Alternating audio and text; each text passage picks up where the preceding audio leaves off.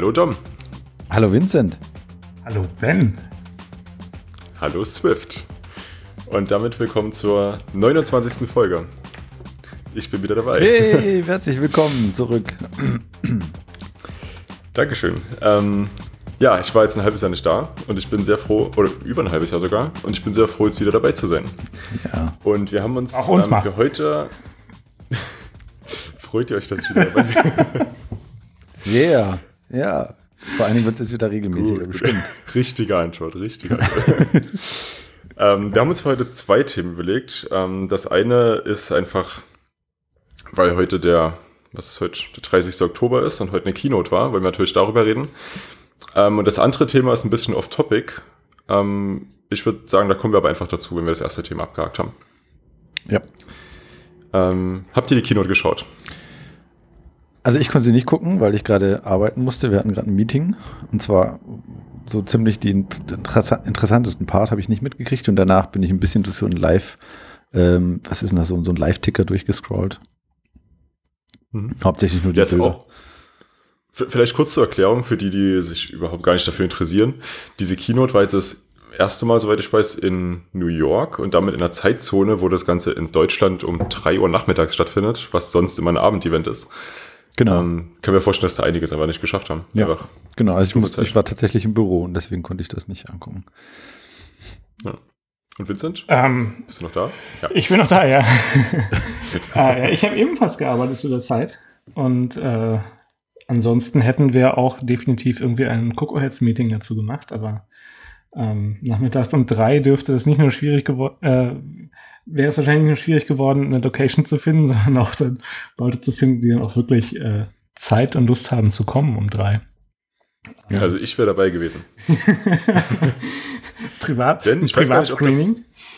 Ja, ich weiß gar nicht, ob das ähm, überhaupt schon mal gesagt wurde im Podcast, aber ich bin mittlerweile, oder ich bin ein Berliner, wie man so schön sagt. Ich bin äh, nämlich im März noch nach Berlin gezogen und wäre deswegen auch beim Coco Berlin mit dabei gewesen, worum es ja gerade geht. Ja, dann könnt ihr in Zukunft immer ähm, quasi nebeneinander sitzen beim Aufnehmen. Ja, mehr oder weniger machen wir das auch. Wir wohnen gar nicht so weit voneinander entfernt. Genau, zumindest, zumindest geografisch gesehen aktuell. Ja. Ja, ja beim, also wenn du dann beim nächsten ähm, Cocoheads Meeting, äh, Meetup hier in Berlin da bist, dann schaffst du es gerade zum zehnjährigen Jubiläum. ja, perfekt. Jubiläums Das Perfekt. ist mal cool. Meetup. Bin ich auf jeden Fall dabei. Wäre ja dann im November. Cool. Ähm, ja, ich habe es geschaut. Ich bin aktuell arbeitslos oder wie man auch so schön sagt, Student. Nein, du bist, nein, nein, nein, nein. Du bist ab jetzt ex-Apple.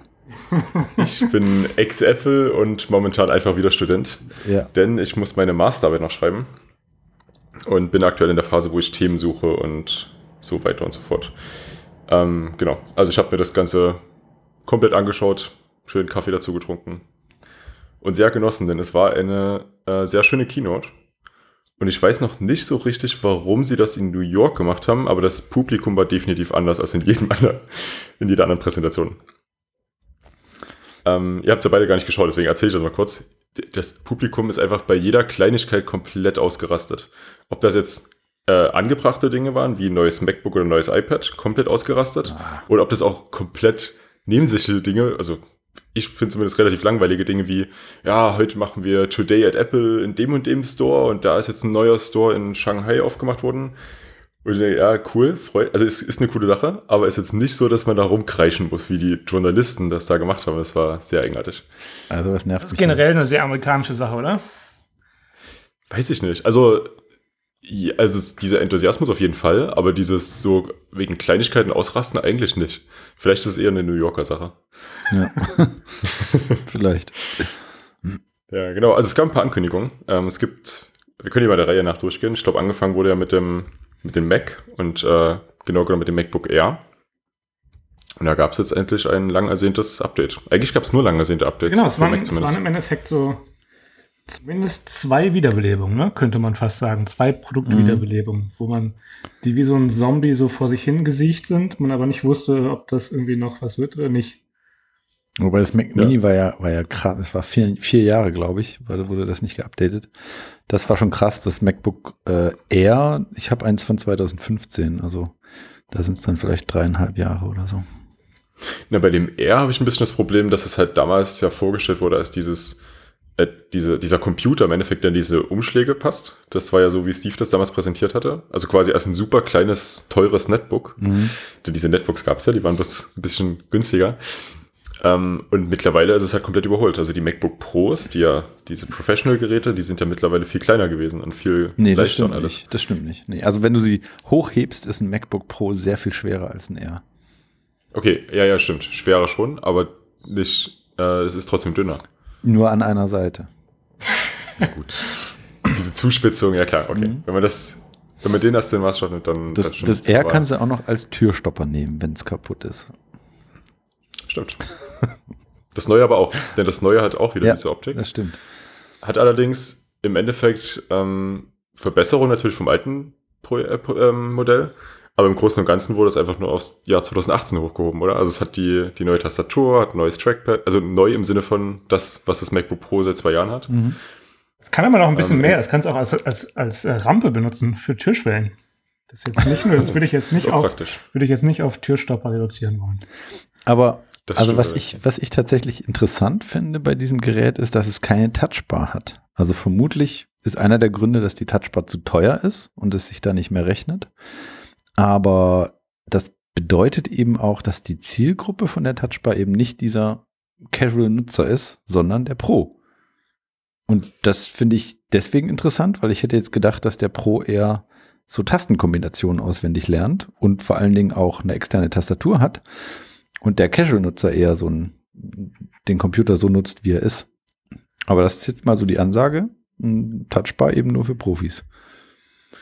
Das ist ein interessante, interessanter Gedanke.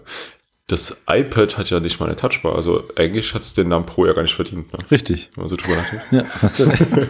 Wobei eigentlich ist das iPad eine einzige Touchbar, wenn man es so sieht. Das stimmt, Ja. eine ziemlich breite Sache. Ja. Aber bevor wir zum iPad gehen, genau, du hast, du hast recht, das Ding hat keine Touchbar, es hat trotzdem Touch-ID. Mhm. Das finde ich sehr cool. Das heißt, es, es ist im Endeffekt so eine Mischung aus dem, wie heißt das, MacBook Escape oder wie ATP das genannt hatte und dem MacBook Mhm. Pro. Mhm. Äh, Mac, Mac, äh, MacBook, doch, MacBook Pro. Ähm, genau, ohne Touchbar, mit Touch-ID und äh, ja, im Endeffekt weniger Leistung, aber auch günstiger. Ja. Aber irgendwie auch nicht so viel günstiger, dass man das jetzt wirklich einem Casual-Nutzer empfehlen würde, oder? Also es fängt irgendwie bei 1300 Euro, glaube ich, an in Deutschland. Nee, halt nur, wenn derjenige unbedingt einen Mac haben will. Ansonsten, oder, na gut, kannst immer noch auf das MacBook, aber ich persönlich tue mir mit einem MacBook, MacBook tatsächlich schwer, ähm, weil das halt so, also das ist halt ohne Lüfter und ich merke halt oft, wenn mein Lüfter angeht und dann würde halt ein MacBook äh, einfach nichts mehr machen. Oder halt runter. Hat das neue R einen Lüfter? Ähm, das weiß ich nicht. Bin, ich bin irgendwie nicht davon ausgegangen, aber jetzt, wo du es sagst, vermutlich schon. Ich denke, ich hätte jetzt schon gesagt, ne? Ha. Wir finden es raus. Wir finden es raus. Auf jeden Fall. Ähm, ansonsten, es hat ein Retina-Display, coole Sache, Mhm. wurde auch Zeit, aber war ich mir nicht ganz sicher, ob es so kommt, weil ich hätte es auch verstanden, wenn man sagt, das ist ein Budget-MacBook und da machen wir jetzt kein Retina-Display rein, weil es geht auch ohne und für den typischen Customer ist es vielleicht sogar egal. Ähm, Finde ich aber interessant, dass es mit drin ist. Ja. Also was ich auch äh, interessant und cool finde, sind 16 GB RAM. Ja, für den Aufpreis. Hast du gesehen, was das Aufpreis kostet? Nee, nee, bisher habe ich nur die Specs Das angeguckt. kostet, ich, ich, äh, ich, ich schaue es mal nebenbei nach, aber wenn ich es richtig in Erinnerung habe, sind das 240 Euro, um von 8 auf 16 zu gehen. Mhm. Mhm. Hm. Ja. Und halt verlötet, ne? Kannst du nicht selber machen. ja, genau. Dann Ich das riesige Touchpad, was ja auch, äh, also ich finde es zu groß. Ähm, ich verstehe auch den Sinn nicht dahinter, aber ich glaube, die Leute, die das beim MacBook Pro zu schätzen gelernt haben, finden es toll. Ja, ich finde es toll. Ich finde es auf jeden Fall auch gut. Okay. Und warte, ich versuche jetzt gerade mal rauszufinden, was in dem Ding drin ist. Also kurzes Update, 240 Euro, wie ich es mir gemerkt hatte, Ja. für 16 GB RAM. Ja. Ähm, genau, es fängt irgendwie bei einem i3 an. Also im Endeffekt, eigentlich hat sich jetzt nicht so viel geändert von den recht, rein technischen Daten. Es ist halt auf die neueste Generation angehoben, es ist ähm, mehr RAM, es ist schicker, es hat eine schöne neue Tastatur, Ah, aber großes Trackpad. eine Display. Sache, die richtig cool ist, das Ding ist aus recyceltem Aluminium hergestellt. Das stimmt. Das scheint ja so eine neue Strategie zu sein. Das finde ich auch richtig cool. Mhm. Weil bei recycelt immer dann die Frage ist, äh, wie groß jetzt der Anteil von wirklich recycelt dann ist. Ne? Also 100 Prozent. 100 Prozent? haben sie gesagt. Okay. 100 Prozent haben sie gesagt. Ein Kollege im Büro sagte dann, naja, das sind halt die ganzen Kapseln von ihren Nespresso-Maschinen, die sie wieder verwerten. Die aus den, die aus, aus den Mac-Cafés. ja, genau. Das, das kann ich ja gleich mal auflösen. Das gibt dort keine Ja, Kapselmaschine. na klar, aber das war einfach, das war ein guter Gag. ja. Nein, nein, das ist aus den ganzen alten iPhones, die da Ja, ja, eingeschickt ja, werden. ja, klar. Ähm, Also ja, vermutlich schon. Vermutlich Ich schon. setze mal den Insider-Counter auf 1. nein, nein, nein. Die sagen doch, das haben sie, ich glaube, haben sie sogar in dem Ding gesagt. Also ich habe das im Büro auch gehört. ähm, aber äh, nee, nee, cool. Also mein Problem ist tatsächlich die Ta Tastatur. Ich mag die nicht und äh, dafür wäre es mir dann zu teuer. Ähm, ja, mein Problem ist, dass es einfach MacBook Air ist. Keine Ahnung. Das, da bin ich einfach nicht die Zielgruppe und das ist auch okay.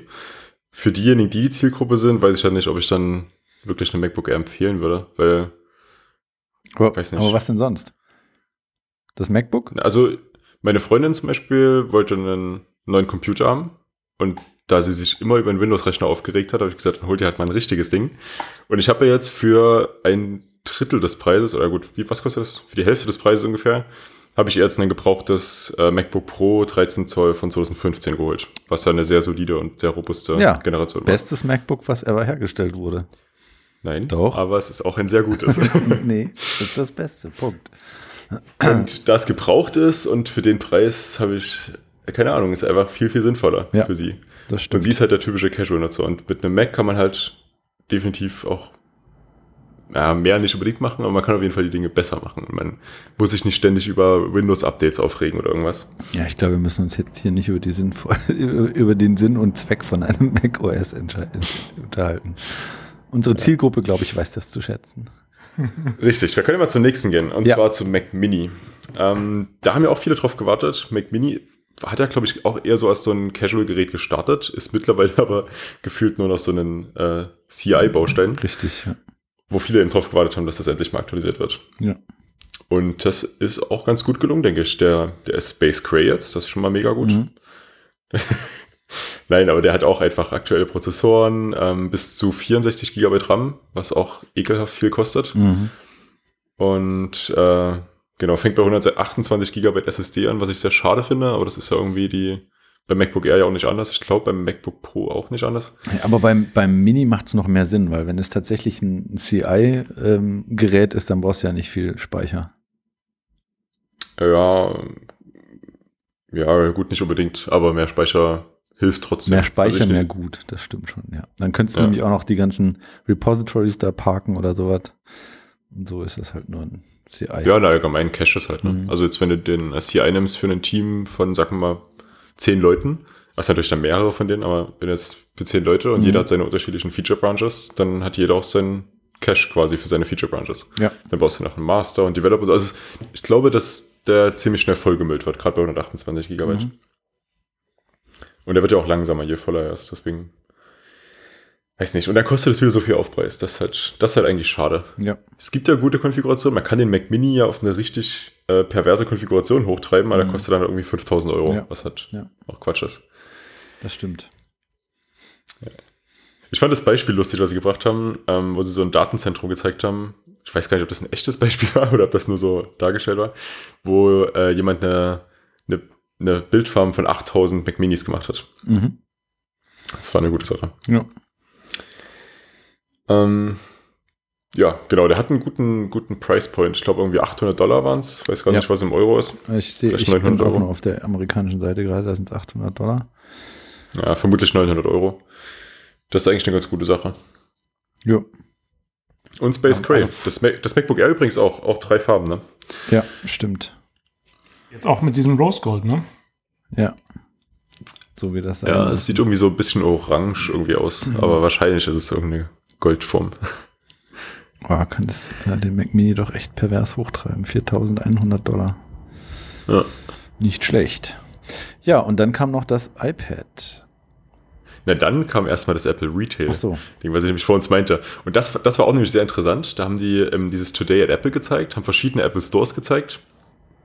Wo ich dann noch so spaßeshalber meine, dass es eigentlich schön wäre, wenn die mal noch einen zweiten in Berlin aufmachen würden, weil der am Kudamm von mir so weit weg ist. Aber äh, was ich da interessant fand, die haben ähm, für diese Filmchen von dem Today at Apple im Hintergrund schon Sequenzen eben von diesen Apple Stores gezeigt. Mhm.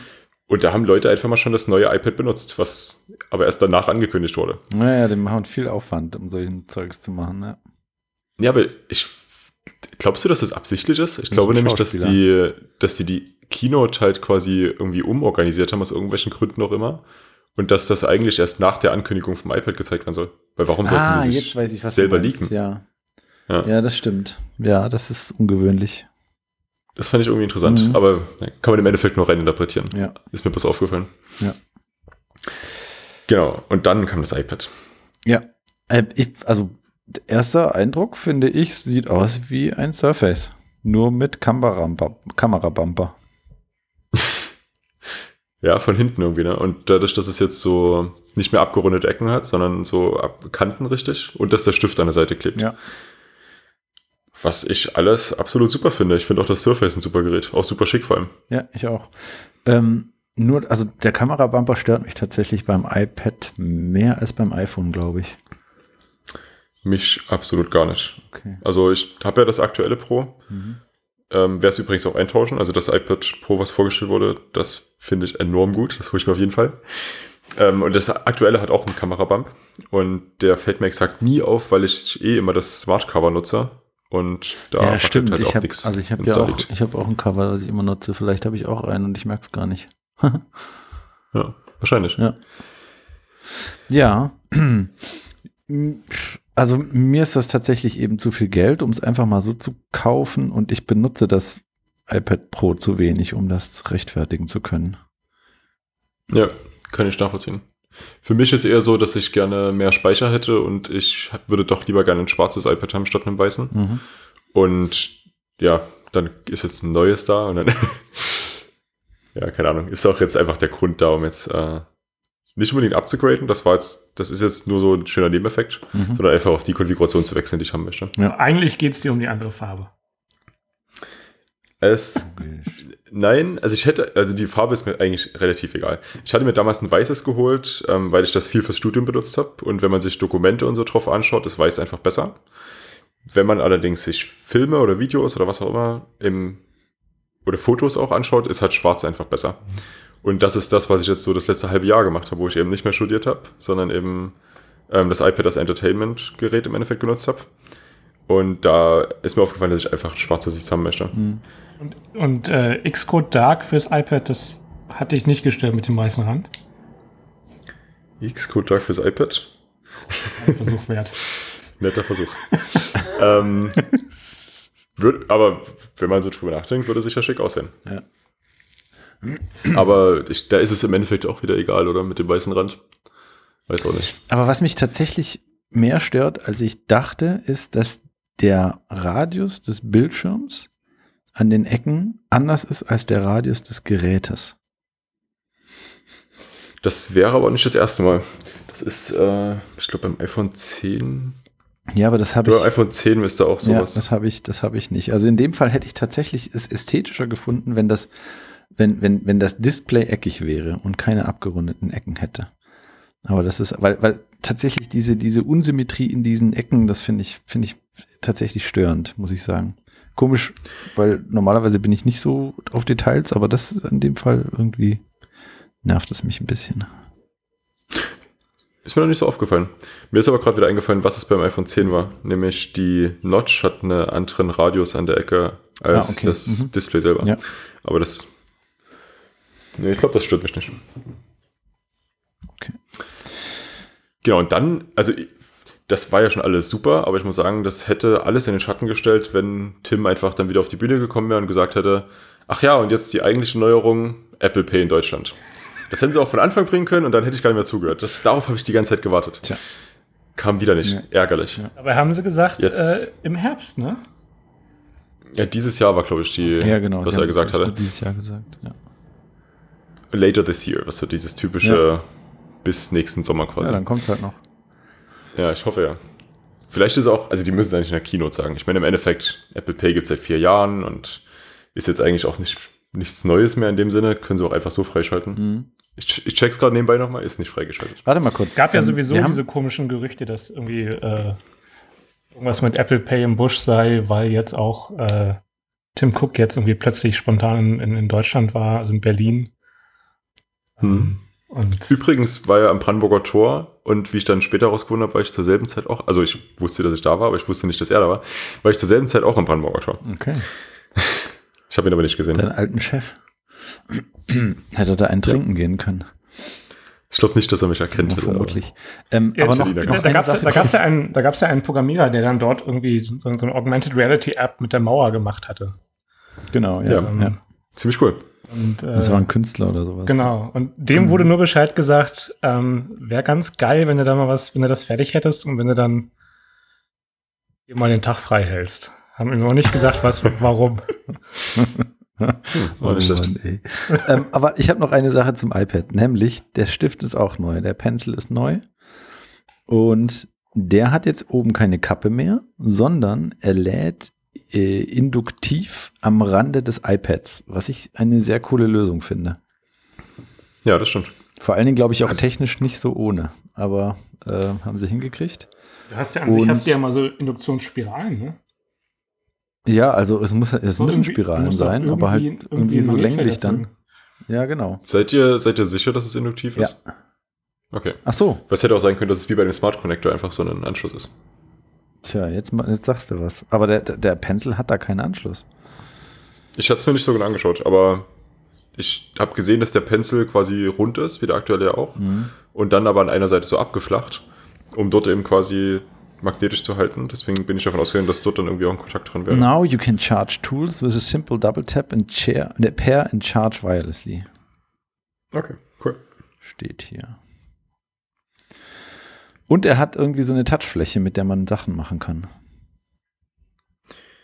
Ja, zum Beispiel das Werkzeug beim Malen wechseln oder ein Kontextmenü aufrufen. Ja. Und das ist wohl auch für App-Entwickler offen. Ah, sehr cool. Also zum Beispiel hatte ich in einem Hands-on von uns gesehen, dass ähm, Procreate, also auch so eine Zeichen-App, Mhm. das einfach mal schon mal überlagert hatte und da eben so ein Kontextmenü reingebaut haben, ah, cool. wo die Standardimplementierung, wo Werkzeug wechseln ist, wobei ich nicht wüsste, wo Werkzeug jetzt überhaupt in der API vorkommen sollte. Aber irgendwie gibt es da so ein Standard-Behavior, was man eben ändern kann. Das ist im Endeffekt das, was die Wacom-Tablets schon seit vor Jahren hatten. Ne? Die, Genau, die Stifte so bei Wacom hatten immer diese, diese ein oder zwei Buttons. Genau. wo Man so ein bisschen awkward seinen Finger oder seinen Daumen für verrenken musste, um da überhaupt ranzukommen, fand ich. Das Surface übrigens auch. Surface und ich glaube das äh, Galaxy Note auch von, von Samsung. Die haben aber halt Knöpfe und das, der Pencil jetzt hat halt so eine Touchfläche. Das ist auch nochmal was Besonderes. Und irgendwie, irgendwie auch cool. Also irgendwie echt cool. Der kostet übrigens auch nochmal mehr, weil er jetzt ja mehr kann. Ja. Und der kostet jetzt 135 Euro. Ja. Ja, so ist das halt, wenn man sich in Apples Hände begibt. Ja. Die haben fürs iPad ähm, dann auch noch zwei Apps gezeigt. Ähm, beziehungsweise die haben ein paar Apps so geteasert und dann zwei näher gezeigt. Was ich sehr interessant fand, ähm, dass es jetzt AutoCAD gibt.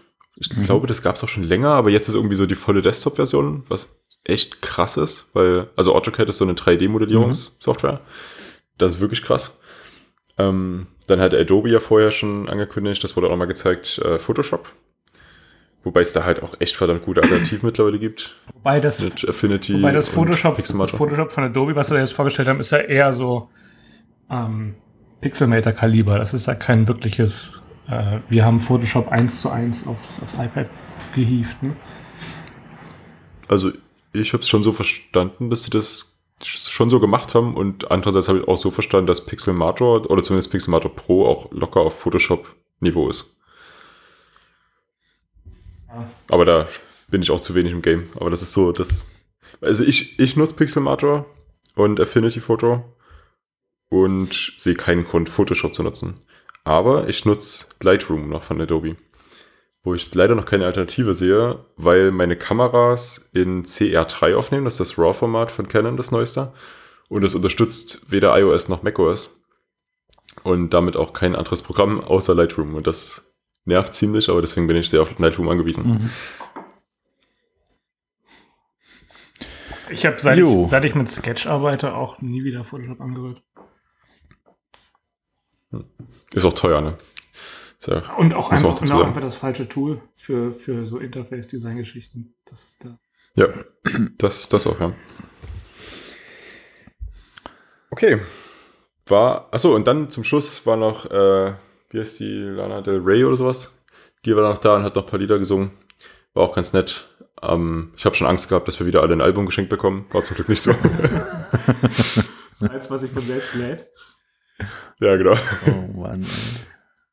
Genau, dann war die Keynote zu Ende. War alles in allem aber eine tolle Keynote. Ähm, super Ankündigung. Ich bin auf jeden Fall begeistert. Ja, muss ich mir noch angucken. Gut. Dann wollen wir mal erfahren, wie das so ist, wenn man in Amerika lebt. Ja, das ist nämlich das zweite Thema, was wir uns überlegt hatten. Genau. Ähm, genau, also für die, die jetzt vielleicht gerade erst zu Hallo Swift gekommen sind oder auch ähm, die Folge nicht gehört hatten, wo wir das angekündigt hatten. Ähm, ich war jetzt eben knapp ein halbes Jahr in Amerika, genau genommen in, im Silicon Valley, in Cupertino und genau, habe eben bei Apple ein Praktikum gemacht. Und wir wollen ein bisschen drüber reden, wie es ist, in Amerika zu leben, gerade äh, natürlich als Deutscher, wo man auch irgendwie nochmal eine andere Sicht auf alles hat. Ja. Und genau.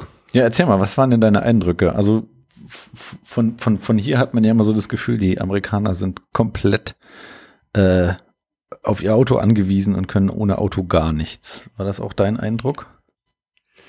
Ja, das auf jeden Fall. Ich habe jetzt gedacht, dass du was anderes sagst.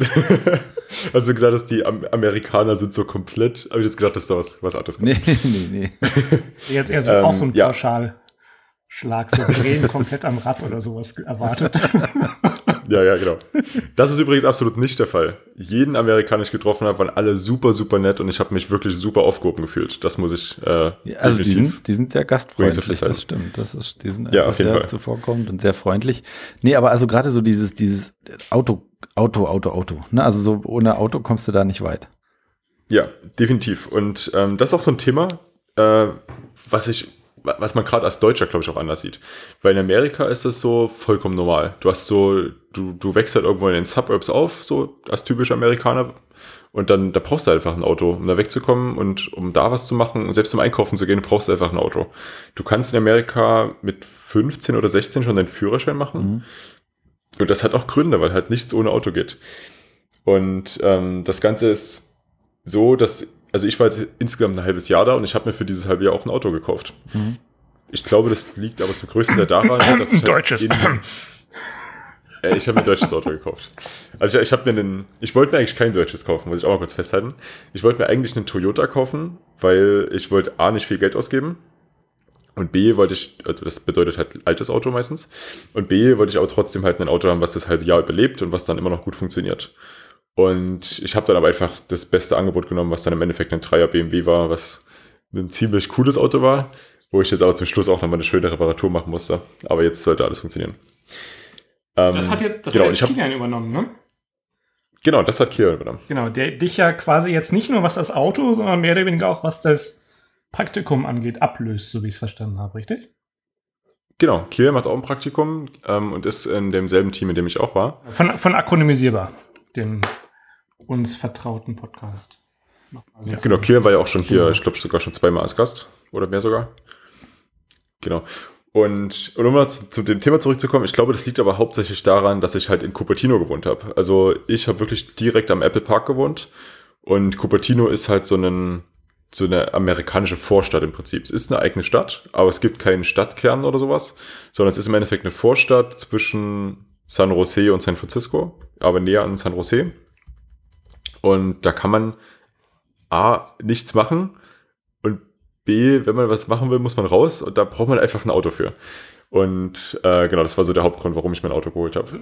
Meine, ähm, meine Erfahrung jetzt von, von äh, Silicon Valley war, ist, dieses gesamte Silicon Valley ist eine gigantische Vorstadt, die einfach nicht aufzuhören scheint.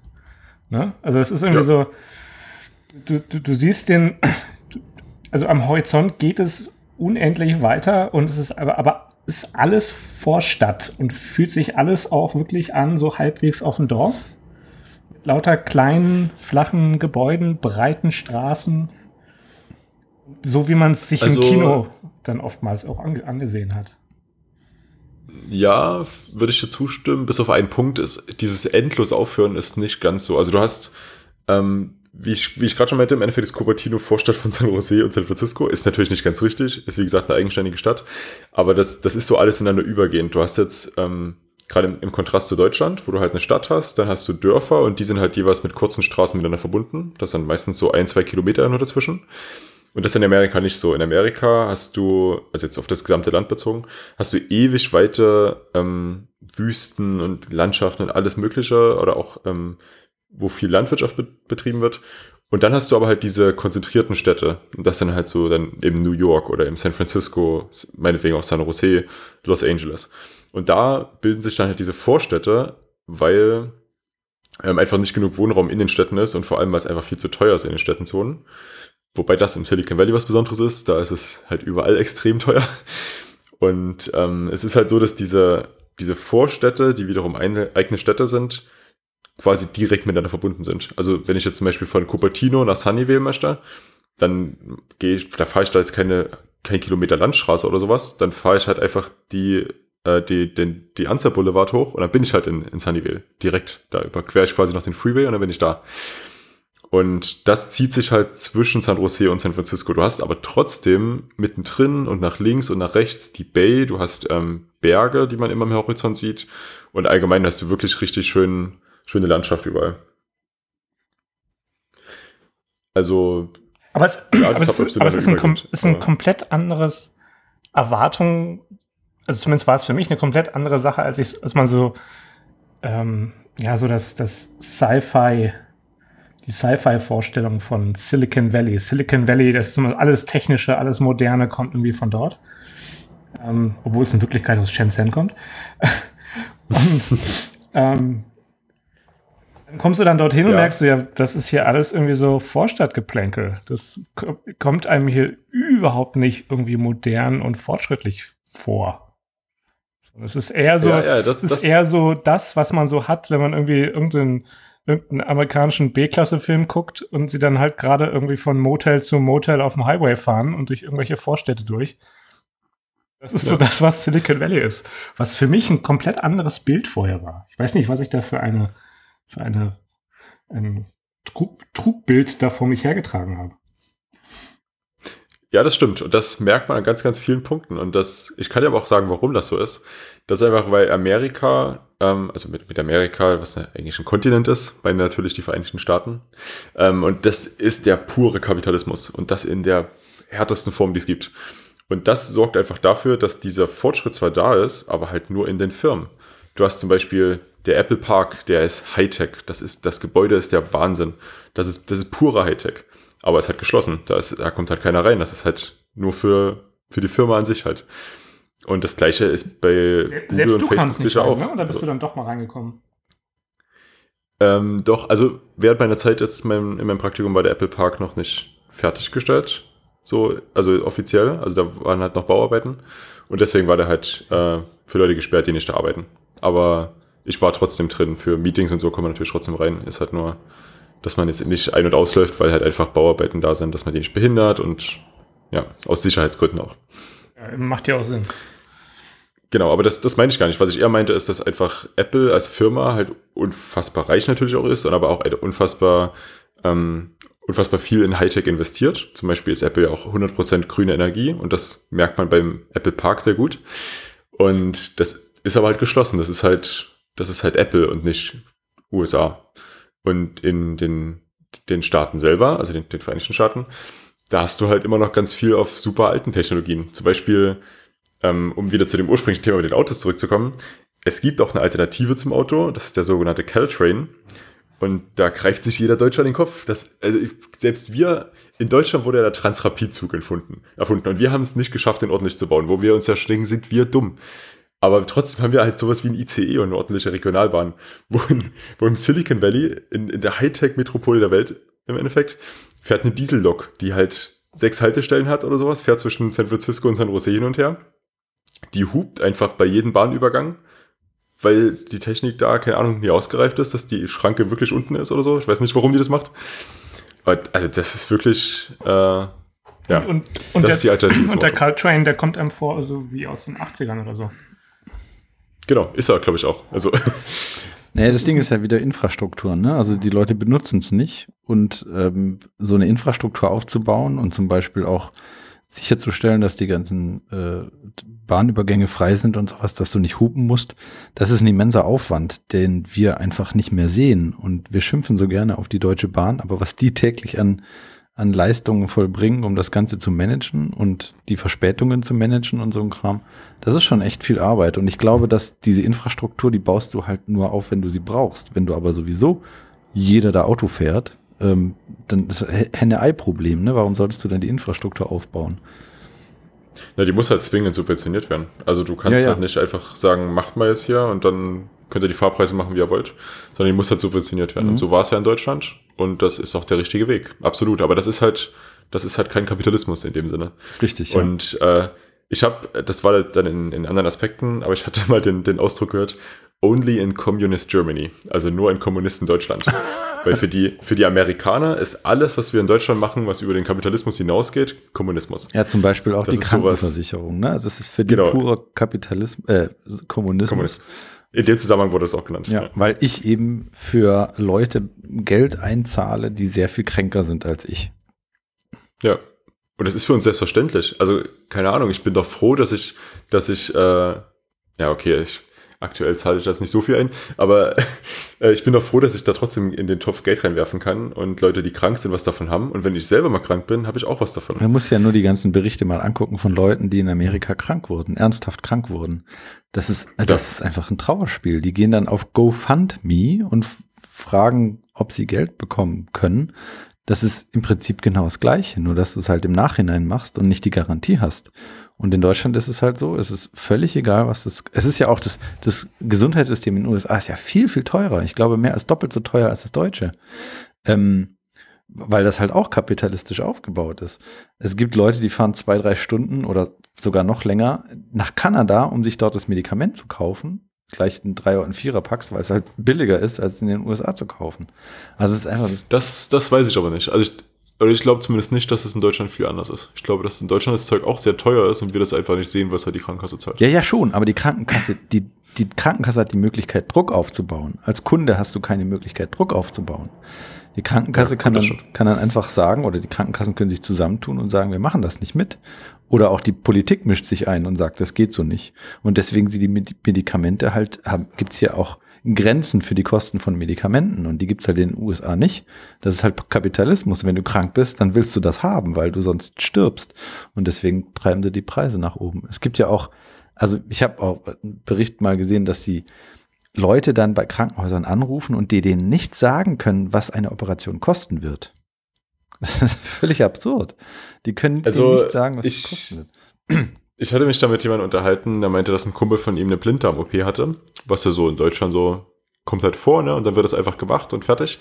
Und äh, der meinte halt, ähm, der musste, das wurde auch einfach gemacht, in Anführungszeichen, und der musste dann halt 12.500 Dollar dafür zahlen. Was abgefahren. Das, also, keine Ahnung, das, wie soll man sich das denn leisten, leisten können? Das ist doch, ja. ist doch Quatsch. Völlig, völlig absurd. Aber gut, also ich, ja. es, es ist ja, also dass es dieses System gibt, finde ich nicht absurd, das ist halt so.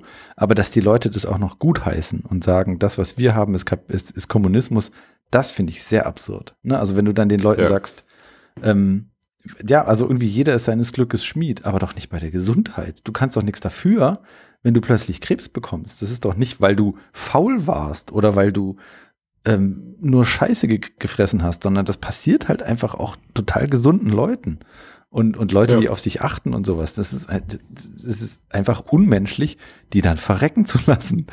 Äh, das ist nicht Kommunismus, das ist einfach, ja, miteinander umgehen. Naja, egal. Schwieriges Thema. Stimmt schon. Äh, man muss auch festhalten, es gibt natürlich auch eine Krankenversicherung in den USA. Die sind halt nur einfach viel teurer, weil es halt keine Pflichtkrankenversicherung ist wie in Deutschland.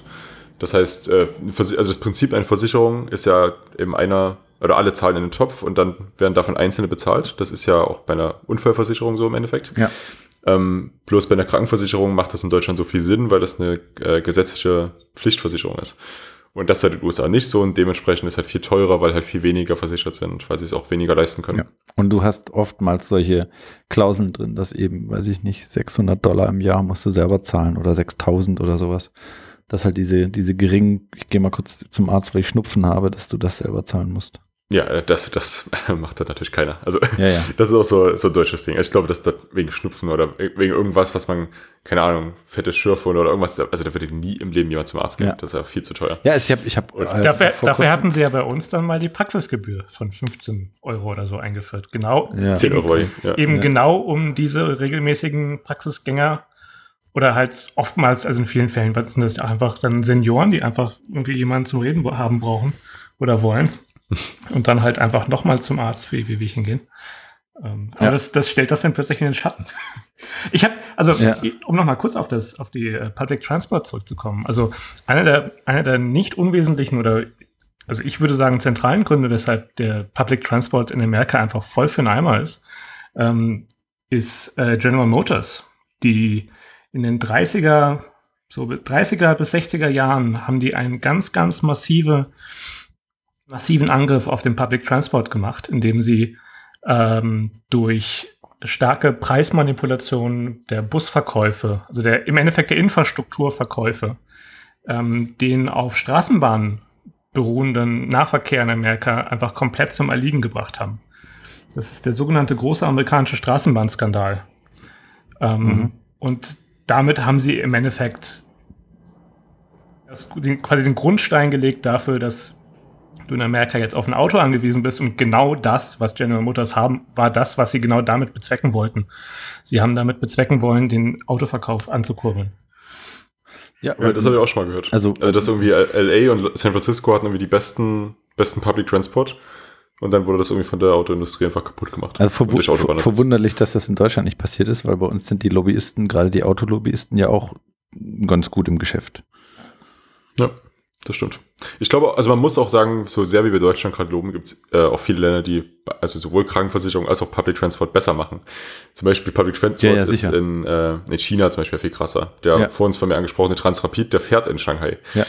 Ähm, dann so Krankenversicherung ist halt in äh, Nordeuropa, also gerade so in Norwegen und Schweden natürlich auch, in Finnland ja. auch viel weiter ausgebaut als bei uns. Ja, in Japan geht äh, dann der Schaffner durch den Zug, wenn der mehr, wenn der 20 Sekunden Verspätung hat und entschuldigt sich bei jedem Fahrgast aber, aber in Japan haben die Zugführer auch eine extrem hohe Selbstmord Selbstmordrate. Weil, weil sie es nicht hinkriegen, ne? Ja, und weil die sich irgendwie schon für Sekundenbeträge dann beim Vorgesetzten melden müssen und ähm, mhm. sich dann da die Leviten ja, lesen lassen müssen. Also das ist, ja, zwei, das hat zwei Seiten der Medaille. Genau. Ja. Es wird immer so gerne als Errungenschaft hochgehalten, aber das wird halt nee, auf den Rücken, gesellschaftlicher Druck, ne? Genau, es wird auf den Rücken der Bahnfahrer ja. ausgetragen. Ja. Ja. Also ich muss sagen, ich habe den Public Transport ähm, tatsächlich nie genutzt. Ich habe, äh, ich bin weder Caltrain gefahren, noch bin ich mal mit dem VTA, das ist der Valley Transport Association. Also es fahren auch Busse durchs Valley, aber halt wenig. Ähm, ich bin nie damit gefahren, ich bin auch nie mit dem Bart gefahren in San Francisco. Ich bereue es ein bisschen, ich muss das irgendwann mal machen, aber keine Ahnung, dadurch auch, dass ich ein Auto hatte, habe ich es halt einfach dann nie genutzt. Dann übernehme ich hier mal gerade. Ich habe das nämlich gemacht. Ja, ich habe dich ja vom Caltrain abgeholt, genau. Kannst du mal erzählen, genau. das, was das für eine Also der Caltrain fährt, wenn ich mich richtig erinnere, irgendwie einmal die Stunde. Ja, wo du auch schon mal lachst, das ist die einzige Verbindung irgendwie zwischen San Francisco, also die einzige öffentliche Verbindung in dieser Art zwischen San Francisco und äh, San Jose.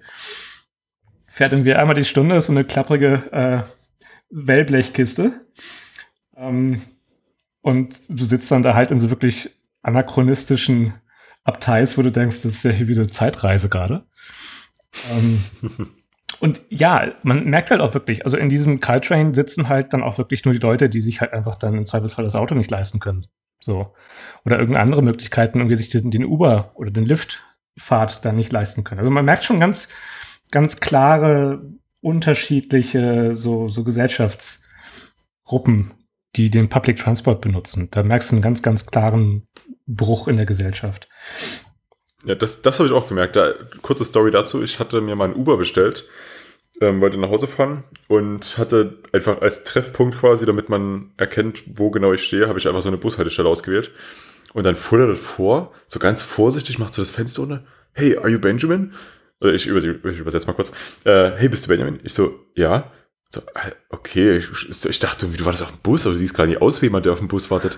Total komisch. Und da habe ich dann auch so gedacht, hä, wie sieht denn jemand aus, der auf dem Bus wartet? So, na, nicht wie du. so, okay, was hat das zu bedeuten? Ja. Naja, und dann, also zum Beispiel die, die, die Badfahrt, also ich bin vom, vom Flughafen, bin ich per Bad. Dann, ähm, also Bad ist die, die San Francisco U-Bahn.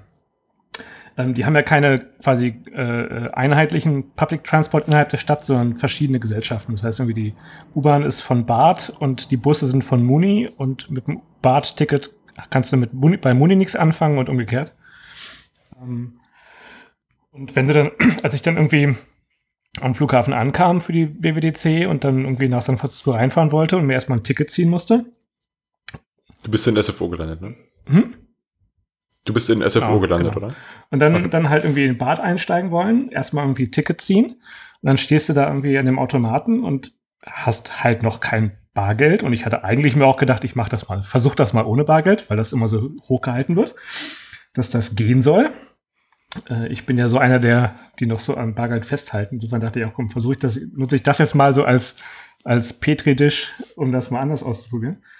Und dann äh, wählst du dann da irgendwie Kreditkarte aus. Beziehungsweise dann war die musst du irgendwie auswählen, musst, willst du mit Kreditkarte, mit Debitkarte oder mit irgendwie Wire Transfer Karte, was auch immer, hast unzählige Sachen zur Auswahl. Ich, da ich eine Debitkarte hatte, habe also Debitkarte ausgewählt und es ging immer nicht. Ging immer nicht, ging immer, ging immer nicht.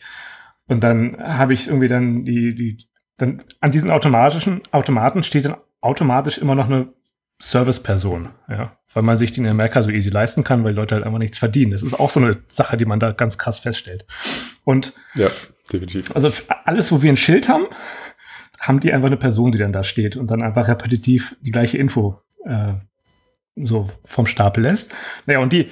Es gibt wirklich viele Leute, die als Stoppschild arbeiten. Ja, ne? Das ist Wahnsinn. Also. Die haben auf, auf Parkplätzen haben die keine, keine äh, Pfeile auf dem Boden, wo du abbiegen musst, um rauszukommen, sondern steht da ein Student oder ein, ein ja. Schüler mit einem, mit einem, einem, einem großen Papppfeil und winkt. Und fünf Meter ja. weiter steht der nächste und winkt dann wieder. Also für, ja, für mich klingt das alles eher nach Dystopie. Es ist absolut gesagt. dystopisch, was die Arbeitswelt angeht. Absolut. Ja. Naja, und diese, diese, diese Frau da an dem, an dem Bartschalter war super unfreundlich. Da dachte ich auch so, huch, das habe ich irgendwie anders, anders erzählt bekommen.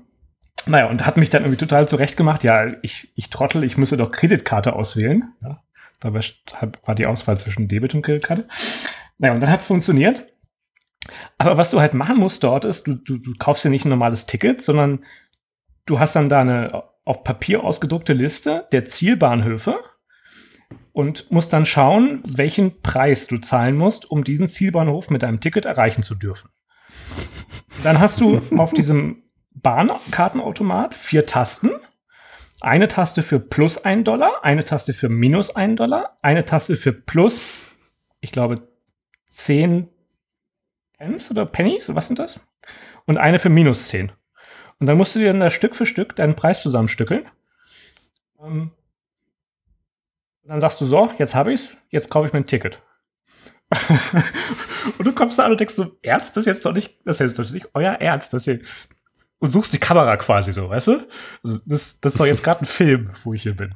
Oh, die, die Kamera gibt's wirklich. und ähnlich war das dann, als ich dann äh, irgendwann in San Francisco ähm, äh, mit dem mit Munibus fahren musste. Die nehmen nur Bargeld an im Munibus.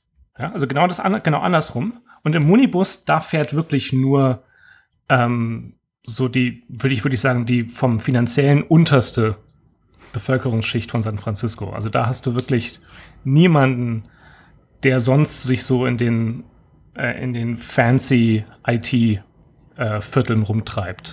Da merkst du, fand ich also jetzt. die unterste Bevölkerungsschicht in San Francisco sind ja Obdachlose.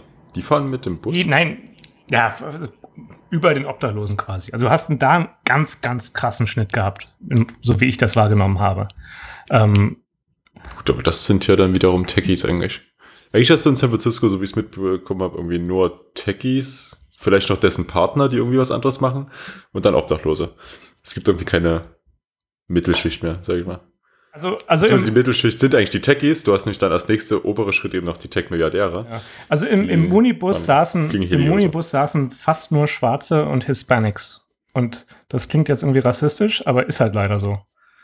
Ja? Na okay, halt so wahrscheinlich dann Leute, die einfach schon länger in San Francisco wohnen, deswegen in der Mietpreisbremse drin sind, sich die Mieten deswegen noch leisten können und einfach was Normales. Oder irgendwie von den Suburbs reinkommen zum Arbeiten oder so. Ähm, also da, du hast da ja, so einen, so. wirklich so, so einen krassen Schnitt. Ähm, ja, und dann, dann bist du da in diesem Munibus, musst dann da, steigst dann da ein, willst dann zahlen, dann nehmen die nur, nur Dollar äh, in Bargeld an. Ja, und ich dachte, ja geil, jetzt habe ich irgendwie Kreditkarte, jetzt so. Dann können die kein Wechselgeld rausgeben. Du kriegst im Munibus kein Wechselgeld raus. Du musst denen das Ticket, was schiefe Beträge sind, passend zahlen. Mhm. Das ist Ich, ja, habe ich nie gemacht, aber jetzt, wo du sagst, äh, glaube ich dir jedes Ja, und für meine, erste ja. für meine erste Fahrt habe ich dann 10 Dollar gezahlt statt irgendwie zwei, weil ich halt einfach nur einen Schein hatte. Dann hätte ich aber eher einen Uber genommen an deiner Stelle. ja, das, das ist auf jeden Fall eine nette Sache. Ähm, ich bin halt relativ viel dann eben mit dem eigenen Auto rumgefahren und äh, da gibt es im Endeffekt zwei Freeways, die von Cupertino beziehungsweise aus der Gegend dort nach San Francisco hochgehen. Und das ist halt einmal der 280 und der 101. Und der 101, ähm, den kennt man vielleicht, der war sogar mein Lied von, weiß gar nicht, wie die heißen, ähm, Red Hot Chili Peppers. Und zwar geht der nämlich äh, bis runter nach LA. Ähm, und das fand ich auch einen interessanten Unterschied zu Deutschland, denn diese Freeways, ähm, die fühlen sich erstmal an wie eine Autobahn, aber viel chaotischer. Und zum anderen ist es so, dass die ähm, genauso weite Strecken im Endeffekt gehen. Also so LA, San Francisco ist so eine 5-Stunden-Fahrt ungefähr, wenn es durchgeht. Und man darf halt nicht so schnell fahren wie auf der deutschen Autobahn. Aber vor allem gibt es viel mehr Aus- und Einfahrten. Und das ist halt eher so eine Art Stadtautobahn. Das heißt, wenn ich jetzt zum Beispiel vom Apple Park zur Infinite Loop fahre, dann fahre ich auch auf dem Freeway. Das ist halt eine Station nur quasi, aber ich fahre halt auch auf die Autobahn quasi, was man in Deutschland nie machen würde. Mhm. Und ähm, das liegt daran, dass die Alternative, was der Stevens Creek Boulevard ist, der geht halt südlich vom 280 parallel dazu. Und das hat eine normale Straße, also Boulevard ist halt irgendwie so auch sechs Spuren oder sowas und hat halt viele Ampeln ab unterwegs. Und die Ampeln sind furchtbar, weil die absolut dumm sind. Die sind halt, also in Deutschland hat man ja so eine Hauptverkehrsstraße, hat man eine grüne Welle. Wenn man halt 50 fährt, wie man fahren darf, dann hat man einfach, sobald man einmal grün hat, die gesamte Strecke grün. Und das ist dort halt nicht so. Die sind einfach nur zeitlich und gefühlt sind die eher so rote Welle gebaut, dass man einfach überall anhalten muss und jedes Mal ein paar Minuten warten muss, bis es weitergeht. Und deshalb ist es, selbst wenn der 280 voller Stau ist, was er halt zur Rush Hour immer ist, ist quasi Stop and Go, ist es immer noch schneller, als wenn man durch die Ampeln fährt. Abgefahren. Also abgefahren, ja. dass die das so mitmachen. Jetzt aber mal ganz hier so Gesamtbild. Würdest du. Moment, Moment. Ach so. Ich, ich, noch ganz kurz zu dem Thema. Denn der, noch ein weiterer Unterschied ist, der 101 geht, wie gesagt, von San Francisco durch San Jose bis nach LA runter. Das heißt, wenn ich von ähm, San Francisco beispielsweise nach LA fahren möchte, es gibt auch Alternativen, aber ich fahre 101, quasi die typische Autobahn in Anführungszeichen, dann muss ich durch San, äh, San Jose durch und den gesamten Traffic, der dazwischendurch ist, mitnehmen. Also vom gesamten Silicon Valley. Und der 101 ist immer voll. Und das ist auch so ein großer Unterschied, denn die Autobahn bei uns ist halt eher so ein äh, so ein Long-Range-System, also da, um weite Strecken zurückzulegen. Weil eben nicht ständig Leute rein und raus fahren, sondern man fährt einfach weite Strecken damit. Ansonsten fährt man halt Landstraße mhm. oder so. Und äh, dieses Konzept fehlt in Amerika komplett. Man fährt da zwar weite Strecken, aber man hat immer diese blöden Stadtautobahnen durchgängig quasi, wo immer wieder Leute rein und raus fahren. Mhm. Das wollte ich noch kurz mitgeben, das ist auch noch so ein Unterschied. Ähm, jetzt so das Gesamtbild. Würdest du längere Zeit in den USA leben wollen? ähm, das ist eine gute Frage und da ähm, habe ich mir auch konkret Gedanken gemacht ähm, über, eine sehr länger, über einen längeren Zeitraum des Praktikums. Und ich muss sagen, am Anfang konnte ich mir das sehr gut vorstellen. Ich bin ähm, dort angekommen, ich, keine Ahnung, habe alles gestellt bekommen, alle super nett, ähm, alles ist erstmal cool und neu irgendwie, so Dinge wie Apple Pay und Uber und so, was man halt in Deutschland nicht hat. Ähm, dann ist es auch so, dass ich halt ein ziemlich gutes Gehalt bekommen habe und wie gesagt auch trotzdem alles gestellt bekommen habe und einfach so auf diesem Highlife gelebt habe. Einfach so, einfach aber alles mitgemacht habe und keine Ahnung, viel erlebt habe, auch war jedes Wochenende in irgendwelchen Nationalparks oder in der Stadt oben oder so, viele Leute kennengelernt und konnte mir das sehr gut vorstellen. Ähm, und dann gab es aber diesen einen Moment, der für mich so diesen Kippschalter gemacht hat, wo ich gemerkt habe, dass ich mir das gar nicht vorstellen kann. Also zumindest nicht nicht gar nicht, aber zumindest nicht äh, so ohne Grund, sage ich mal. Ähm, und das war, also meine Freundin hat mich zwischendurch besucht für eine Woche und da hatte ich auch eine Woche frei und das war mit ihr zusammen ähm, auf Treasure Island. Ich weiß nicht, ob ihr das kennt. Das ist eine, eine Insel oder eine Halbinsel ähm, zwischen San Francisco und Oakland. Also San Francisco ist ja eben eine Halbinsel, wo dann äh, auf der linken, also auf der westlichen Seite der Pazifik ist und auf der rechten Seite ist die Bay, mhm. die sogenannte San Francisco Bay. Und östlich wiederum von der Bay ist Oakland, was halt auch eine ganz schicke Stadt ist eigentlich, muss man sagen. Und genau, und dazwischen äh, geht die Bay Bridge. Das ist eine Brücke, die sieht aus wie die Golden Gate Bridge, nur nicht in Rot und die ist ein Stück größer eigentlich auch. Und doppelstöckig. Und doppelstöckig. Und da fährt übrigens auch die BART drüber. Das heißt, man kann auch mit der BART bis nach Oakland rüberfahren. Und in Oakland ist äh, zum Beispiel Berkeley, das kennen wir vielleicht. Mhm. Und genau, und dazwischen ähm, auf halber Ebene von der Bay Bridge ist die Yerba Buena Island. Das ist eine Insel, die dann natürlich war in der Bay. Und an der Yerba Buena Island ist im Treasure Island. Und man hat von diesem Punkt aus eine extrem gute Sicht auf San Francisco. Also man sieht halt die Innenstadt super, weil man ist halt noch super nah. Man ist äh, ungefähr auf Höhe von Alcatraz, aber halt ein Stück südlicher. Mhm. Und man sieht halt die Stadt einfach wunderschön. Das ist ein richtig, richtig guter Punkt. Deswegen sind wir auch hingefahren im Endeffekt. Wir sind gerade aus der East Bay gekommen, also von Oakland, und wollten halt in die Stadt rein. Und da habe ich einfach da mal kurz Pause gemacht, um einfach diesen, diesen Blick zu genießen. Und als wir da so lang gefahren sind, also ich war vorher schon auf Treasure Island, habe mich da aber irgendwie nicht umgeschaut.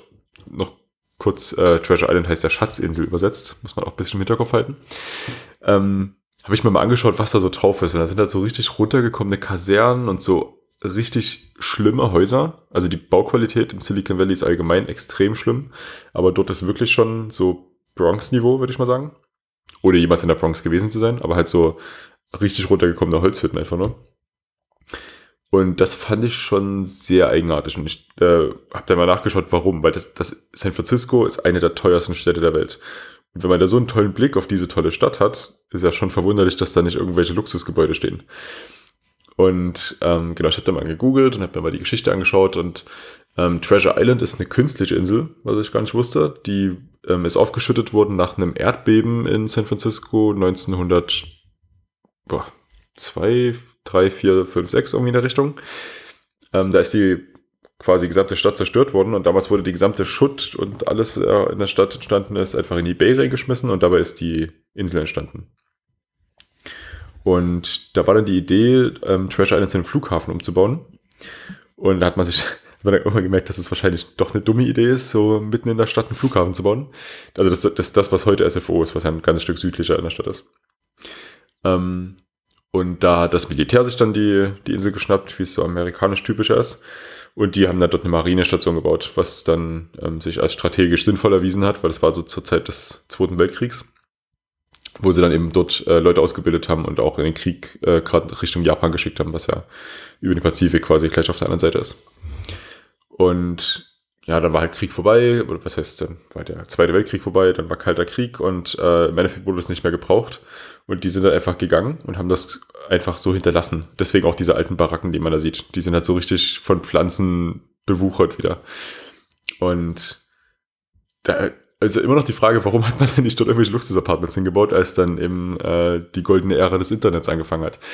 Und der Grund dafür ist, dass man herausgefunden hat, dass Treasure Island, dadurch, dass es aus dem Schutt der ehemaligen Stadt San Francisco besteht, dass da teilweise Asbest drin ist, dass das teilweise radioaktiv strahlt und dass das einfach nicht bewohnbar ist. Und ja, was macht man halt im Kapitalismus? Man setzt halt Leute drauf, die sich eine Krankenversicherung nie im Leben leisten könnten, die halt sich auch die Miete in San Francisco nicht leisten können und trotzdem da wohnen wollen. Deswegen die alten Häuser. Abgefahren, ja. Und als ich das so gelesen habe, und ich habe mir das noch durchgelesen, während ich auf Treasure Island war, habe ich dann umgeguckt und dachte so, fuck. Und dann hat so, hat so richtig Kling gemacht. Irgendwie. Ich habe so richtig, ich habe so alles andere auch realisiert, so das mit dem Public Transport, mit der Krankenversicherung, dann auch die, die vielen Obdachlosen. Also irgendwie hat das alles auf einmal Sinn ergeben. Und es waren einfach Dinge, die ich vorher zwar auch gemerkt habe und auch gesehen habe, bin ja nicht blind, aber ich, keine Ahnung, man habe das einfach ignoriert oder halt auch ähm, vielleicht auch bewusst ignoriert. Das war nicht so präsent, ne? Vielleicht auch das. Und dann aber halt diese, diese Erkenntnis und dann ist mir halt so viel klar geworden irgendwie. Ich habe halt gemerkt, so im Silicon Valley ähm, es ist halt für jeden Ingenieur, der dorthin zieht, verliert halt jemand, der eine normale Arbeit hat, seinen Job. Und wenn ich dorthin ziehen würde, dann würde ich quasi, äh, nicht, nicht sein Job, sorry, sein, sein Haus. Ähm, und wenn ich da jetzt hinziehen würde und mir das ein Haus kaufen würde, vielleicht könnte ich das als Techie mir leisten, aber ich würde halt einen normalen Amerikaner oder auch Nicht-Amerikaner, ähm, keine Ahnung, einfach vertreiben. Und das ist einfach scheiße. Und dann ist halt, wie gesagt, auch so die, die anderen Kleinigkeiten. Das wäre Public Transport, ähm, dann die, die Bauqualität, die Häuser sind alle aus Holz gebaut. Das ist auch sowas, was man, was auch erstmal komisch ist als Deutscher, wo halt hier alles aus Beton gebaut wird. Was einfach, oder aus richtigen Steinen und sowas. Ähm, genau, und dann ist halt alles dort reine Tech-Welt. Also gerade Cupertino, was ja wie gesagt eine eigene Stadt ist, ist quasi Apple. Es gibt äh, bei Apple Maps gibt es so eine Funktion, dass man sich die Highlights von der Stadt anschauen kann. Und da gibt es in Cupertino drei Stück. Ähm, das ist einmal der Apple Park, dann ist das andere äh, Apple Headquarters Infinite Loop und das dritte ist eine Fahrradbrücke über den 280, die, die ziemlich cool ist. Aber hey, immerhin eine Fahrradbrücke. Ähm, ja. ja, eine Fahrrad- und Fußgängerbrücke ähm, über den Freeway. Ja, das, das sagt ja alles über Cupertino und das gleiche ist halt in Mountain View. Mountain View ist halt da, wo Google sitzt. Da ist halt im Endeffekt alles Google. Da ist so jedes zweite Haus gehört Google, wie halt in Cupertino jedes zweite Haus Apple gehört. Also Apple hat auch nicht nur Apple Park und äh, Infinite Loop, sondern eben ganz viele unterschiedliche Häuser, wo auch die unterschiedlichsten Teams drin sitzen. Und bei Google ist es halt genauso. Und bei Facebook in Menlo Park ist es ganz genauso. Und äh, in San Francisco sind es halt viele Tech-Startups, ist aber im Endeffekt auch nicht viel anders. Und keine Ahnung, irgendwie, ich äh, habe halt gemerkt, dass es einfach schlecht ist, wenn man das halt so unterstützt, wenn man halt so. Das Silicon Valley an sich ist eigentlich ein veraltetes Konzept. Warum müssen wir alle auf einem Haufen sitzen, wenn wir doch eh das Internet haben und da ja eh alle quasi virtuell auf einem Haufen sitzen? Und das ist halt nicht notwendig. Und auch Firmen wie Facebook, Google und Apple haben es eigentlich nicht nötig, alle Entwickler dorthin zu schauen und eben diese Gegend weiter kaputt zu machen dadurch. Weil im Endeffekt ist das alles nur kaputt, weil die denen so hohe Gehälter zahlen. Und äh, die normalen Leute halt normale Gehälter bekommen. Ist ja nicht so, dass die anderen arm sind, die sind einfach nur weniger reich. Und dort ist das Leben einfach viel teurer. Mhm. Also die Wohnung, die ich gestellt bekommen habe ähm, von Apple, die, wie gesagt, musste da zum Glück nichts bezahlen. Die war direkt neben Apple Park. Ich habe auch äh, äh, Möbel mit drin gehabt und kam sogar alle zwei Wochen eine Putzfrau. War aber absolut nichts Besonderes. Die war wirklich eigentlich ziemlich runter, also nicht die Wohnung selber, aber das gesamte Anwesen, sage ich mal, war schon relativ runtergekommen und war einfach aus Holz gebaut, also einfach auch nichts hochqualitatives. Und das hätte locker vier bis vielleicht sogar 5000 im Monat gekostet, wenn man das mietet. Das ist doch Wahnsinn. Das ja. ist doch bescheuert. Ja, ja, das ist völlig absurd. Und das kann man sich natürlich leisten, wenn man seine 10.000, 15.000 dort bekommt. Mhm. Aber wenn nicht, dann halt nicht. Und das ist halt einfach nicht gut. Ja. Genau. Und die Tech-Firmen äh, sind halt Grund für das Ganze. Nicht nur, weil sie so hoch bezahlen, sondern weil sie nach wie vor die Leute unbedingt dort haben wollen. Und da ist, äh, da ist Apple wahrscheinlich noch der Vorreiter, weil ähm, ich glaube, Google zum Beispiel hat ja auch viele Offices außerhalb, Apple hat auch Offices außerhalb, aber die meist, das meiste passiert einfach in Cupertino. Ja.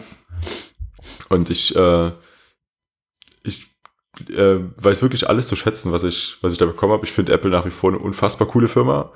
Und ich finde es äh, unglaublich cool, für was die stehen und was die auch alles bauen. Also jetzt für was sie stehen, meine ich jetzt eben so eine Sachen wie 100% grüne Energie oder eben auch, dass das neue MacBook aus recyceltem Aluminium ist. Das sind halt unglaublich coole Sachen. Ähm, und auch die Produkte selber. Bin da selber großer Apple-Fan nach wie vor. Aber ich finde es einfach sehr schade, dass diese Entscheidung ähm, nach wie vor so präsent ist, dass ähm, alles in Cupertino stattfindet. Ja, das, das gab es ja jetzt ja gerade hier in Berlin. Ähm, große Proteste äh, wegen Google, ja, die sich Google, in dem ja. Umspannwerk Kreuzberg ähm, quasi ihren lokalen Berlin-Headquarter öffnen wollten.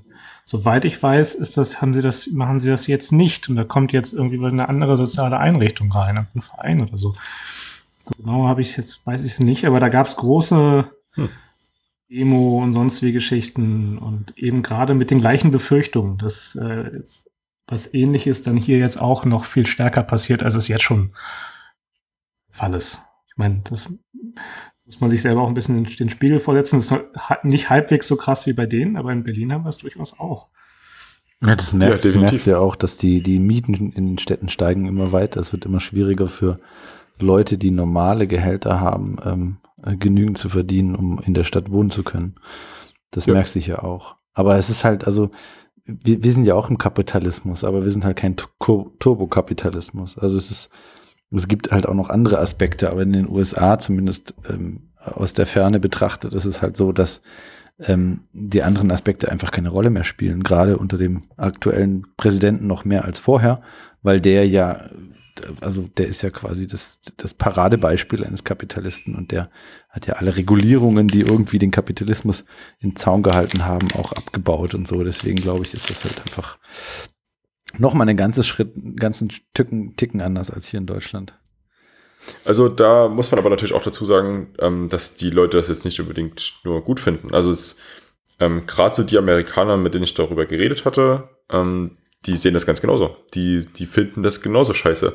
Und ähm, die sehen das dann aber halt eher so, dass sie halt mehr was dagegen machen können, wenn sie halt da sind. Und das verstehe ich auch. Weil wenn du dort da bist und so ein Gehalt bekommst, kannst du zum Beispiel eben auch Obdachlose unterstützen. Wenn du halt nicht dort bist und nicht so ein Gehalt bekommst, ist es halt auch schwieriger. Nee, nee, aber die Amerikaner sind ja schon, also sie finden uns ja schon komisch, äh, weil wir solche Sachen. Nein, nein, nein, nicht, nicht, nicht per se, nicht per se. Also ähm, ich, äh, ist nicht jeder, mit dem ich geredet habe, äh, Nein, natürlich so nicht. drauf abgegangen, natürlich dass nicht, aber, wäre. Aber die meisten Amerikaner können sich eben so eine Krankenversicherung nicht vorstellen. Oder sie können nicht vorstellen, dass sie für, für Leute mitbezahlen, äh, obwohl, also jemand, der sein Leben lang gesund ist, hat ja von dieser Krankenversicherung erstmal per se nichts. Ne, das ist so ähnlich wie die Leute, die dann plötzlich anfangen, ihr Sofa aufzuschlitzen, weil sie schon so lange nichts mehr von der Unfall, äh, von der, von der Haftpflichtversicherung bekommen haben oder sowas. Ähm, und, und, und das, das mhm. ist ja einfach Quatsch. Die Versicherung soll ja den, den, das ist ja nicht, ähm, ich werde das Geld wiederbekommen, weil ich irgendwann mal ganz krank werde, sondern es ist einfach nur eine Sicherheit, die dich davor bewahren soll, bankrott zu, zu werden, einfach nur, wenn du Krebs bekommst. Nee, nee, also die Krankenversicherung als Prinzip, äh, das wollen die Amerikaner auf jeden Fall. Die wollen es halt einfach richtig. Also wie gesagt, da gab es ja auch vorher schon Anstrengungen mit Obamacare zum Beispiel und äh, Trump hat ja auch gesagt, dass er eine Idee hat. Ähm, aber im Endeffekt, äh, die, die, das Prinzip einer Krankenversicherung, das wollen die auf jeden Fall. Es ist nur dieses Prinzip der gesetzlichen Krankenversicherung, wie es in Deutschland ist, was, glaube ich, einigen missfällt.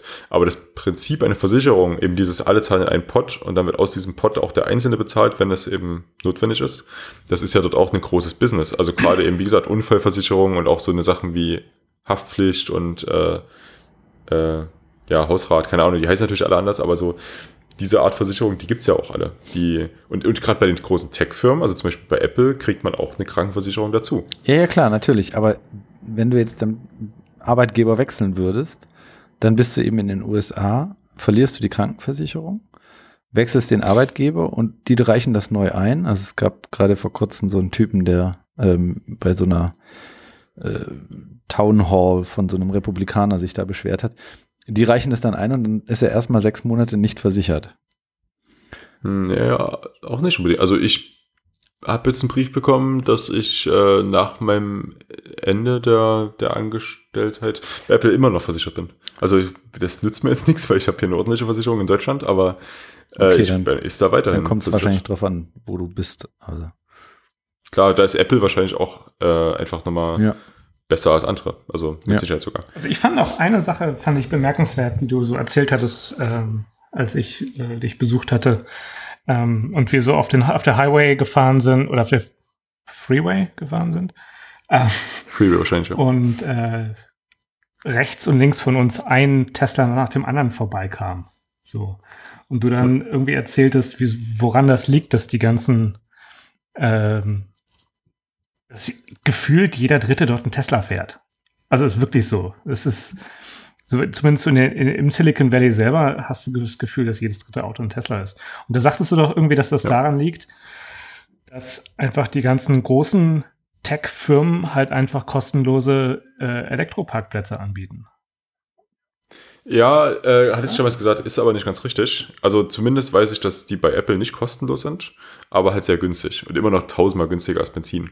Aber ich habe, also es gibt aber tatsächlich, also es gibt ein paar Gründe, die ich dafür nennen kann. Das eine ist, ähm, es gibt dieses Konzept einer äh, Carpool Lane. Das heißt, du hast äh, auf dem Freeway sechs Spuren und die ganz links und vielleicht sogar die zwei ganz links sind sogenannte Carpool Lanes. Das heißt, da darf man nur drauf fahren, wenn man mindestens zu zweit im Auto sitzt. Aber da gibt es auch Ausnahmen und zwar dürfen Elektroautos auch auf der Carpool Lane fahren. Und das ist ein Grund, warum sich viele Elektroautos holen. Übrigens nicht nur Tesla, es gibt dort ganz viele, also auch Hybrid zählt man dazu, es gibt ganz viele Anbieter ähm, von Autos, die ich hier noch nie gesehen habe, die alle in Hybrid-Varianten herumfahren. Das fand ich äh, super interessant. Und der andere Punkt, ähm, und das ist, das ist auch ganz wichtig, man verdient dort extrem viel Geld, aber das Leben kostet auch extrem viel Geld. Sowas wie Miete und Essen zum Beispiel kostet sehr viel Geld, sehr viel mehr als in Deutschland. Aber es gibt halt Dinge, die kosten in absoluten Zahlen jetzt gleich viel wie hier, wie zum Beispiel Autos, die sind vielleicht sogar noch günstiger, gerade Tesla natürlich. Ähm, und oder auch Flüge oder sowas. Und das können die sich halt dann viel, viel mehr leisten einfach, weil das, die haben äh, in absoluten Zahlen natürlich viel mehr Geld, können sich dort aber weniger davon kaufen, außer eben Dinge, die gleich viel kosten. Das heißt, so ein Tesla wirkt auf einmal ganz günstig, wenn du halt äh, deine 150.000 im Jahr verdienst. Oder ein MacBook Pro. Ja, wobei die Preise für die MacBooks natürlich äh, für die Allgemeinheit gemacht werden und nicht für Silicon Valley, sonst wären sie viel, viel teurer. Ja, klar. Wenn du bei Apple arbeitest, hast du ja sowieso nochmal andere Konditionen. Ja. Ja, das stimmt. Ähm, wir können sehr lange weiter reden, aber ich müsste langsam mal Schluss machen hier. Ja. Habt ihr da vielleicht noch eine letzte Frage? Ähm, Irgendwas, was euch schon lange interessiert hat? Übrigens vorweg noch, in Kalifornien äh, hasst jeder Trump. So, was ich so mitbekommen habe. ja. Das ist auch die Außenwahrnehmung. Ist noch nicht alles verloren. In Nevada allerdings, also ich hatte dann zum Schluss noch einen Roadtrip gemacht über Las Vegas. In Nevada hatte ich den Eindruck, dass es ein bisschen anders ist. Ja, irgendwoher müssen ja die Leute kommen, die ihn gewählt haben. Ja, zu, aus Texas halt. Ne? Ja. Aber, Nee, mir fällt gerade keine Frage ein. Okay, wir können es auch. Ich, ich habe dir im Endeffekt die ganzen Fragen schon gestellt gehabt, als ich da war. Merke ich gerade. Irgendwas dabei gewesen, was du äh, vielleicht noch für die Podcast-Zuhörer mit fragen möchtest, auch wenn du es schon weißt. Ja, ich, ich fand das, also da wiederhole ich mich jetzt, ich fand das mit, dem, mit den Teslas fand ich halt einfach, also jetzt, ob das jetzt so ist, wie du sagtest oder nicht, ist eine ganz andere Geschichte, aber ich fand es einfach interessant, wie, wie wirklich dominant die dort sind. Also hier denkst du, ach krass, ein Tesla, so. Ähm, und Ja. ich musste meiner Freundin vor kurzem erklären, was Tesla ist. So. Ne? Das liegt aber auch daran, ähm, dass ein Tesla in Deutschland vielleicht weniger Sinn macht. Ah, genau. Weil du hast viel weniger Ladeinfrastruktur und auf der deutschen Autobahn ist das Ding halt super schnell leer. Genau, das, deswegen halt fährt. auch, das, das, das war so auch mein Verständnis davon. Also wenn du dann natürlich das Auto für den lokalen äh, Verkehr nutzt, von Arbeit nach Hause, von zu Hause zur Arbeit ähm, und dann vielleicht nochmal irgendwie zum Einkaufen oder sonst wie oder zum Briefkasten, ähm, dann, ähm, dann lohnt sich es natürlich, wenn du auf der Arbeit das Ding halt einfach, während du arbeitest, volltankst. So. Ja. Also ein Kollege von mir äh, oder ein ehemaliger Kollege von mir, der fährt äh, Model S und der tankt den aber auch am Supercharger. Also nicht bei Apple, sondern ich weiß gar nicht, ob er den gekauft hat, dass das noch kostenlos war beim Supercharger. Aber der tankt auf jeden Fall immer dort und halt auch jetzt nicht immer oder so. Also die Dinge haben ja auch eine ziemlich gute Reichweite. Muss man auch dazu sagen. Und die machen halt einfach echt Spaß zu fahren. Also da, oder zumindest mitzufahren. Das ist einfach, also die, die Beschleunigung ist einfach von der anderen Welt. Das ist wirklich ziemlich cool. Okay. Dann gehen wir zu den Picks über. Stimmt. Tech-Podcast. Wer fängt an? Moment, ich muss erstmal Äh, ich, was bitte? ich muss erst mal meinen Tab suchen. Ja, fang an. Okay, ich fange an. Ähm, ich habe einfach mal was aus meiner Liste der ge gesternten äh, Repositories genommen. Und zwar ähm, heißt das Ganze Solid. Und das ist von Professor Tim Berners-Lee. Ähm, der sollte euch bekannt sein als der Entf Erfinder des World Wide Web. Und dem gefällt der aktuelle Zustand des World Wide Web nicht. Also, dass eben immer alles weiter noch äh, äh, eingesperrt wird in bestimmten Plattformen und sowas. Und deswegen hat er ein Projekt gestartet und auch gleichzeitig ein Startup gegründet, was sich um dieses Projekt kümmert, um das Ganze wieder zu einem dezentralisierten, also zum ursprünglichen Gedanken zurückzubringen. Und da gibt es eben ein GitHub-Repository, wo man sich das Ganze mal angucken kann und wo man auch mitarbeiten kann. Ich musste gerade äh, kurz lachen. Also ich finde es erstmal eine gute Sache. Ich musste auch kurz lachen.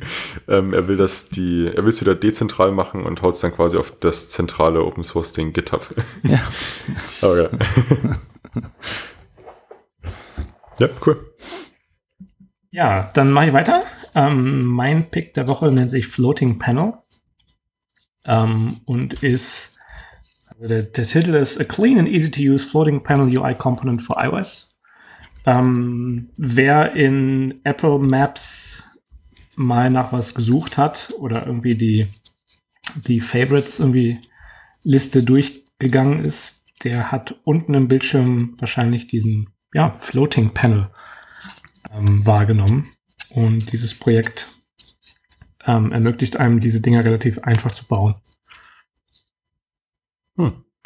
UI kommt. Das könnte eigentlich auch mal von Apple als Public API schon, ja.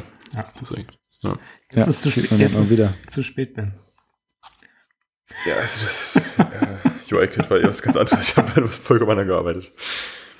Ähm, ja, mein Pick. Äh, Aber, also, du darfst es jetzt nicht falsch verstehen, ja. Ben. Wir sind sehr dankbar für Xcode 10. Ja, gern geschehen. Bestes Xcode ever. ja, Xcode 10 ist das beste Xcode. Ich nenne es ja auch gern äh, 10-Code X. Ich nenne es Ben-Code.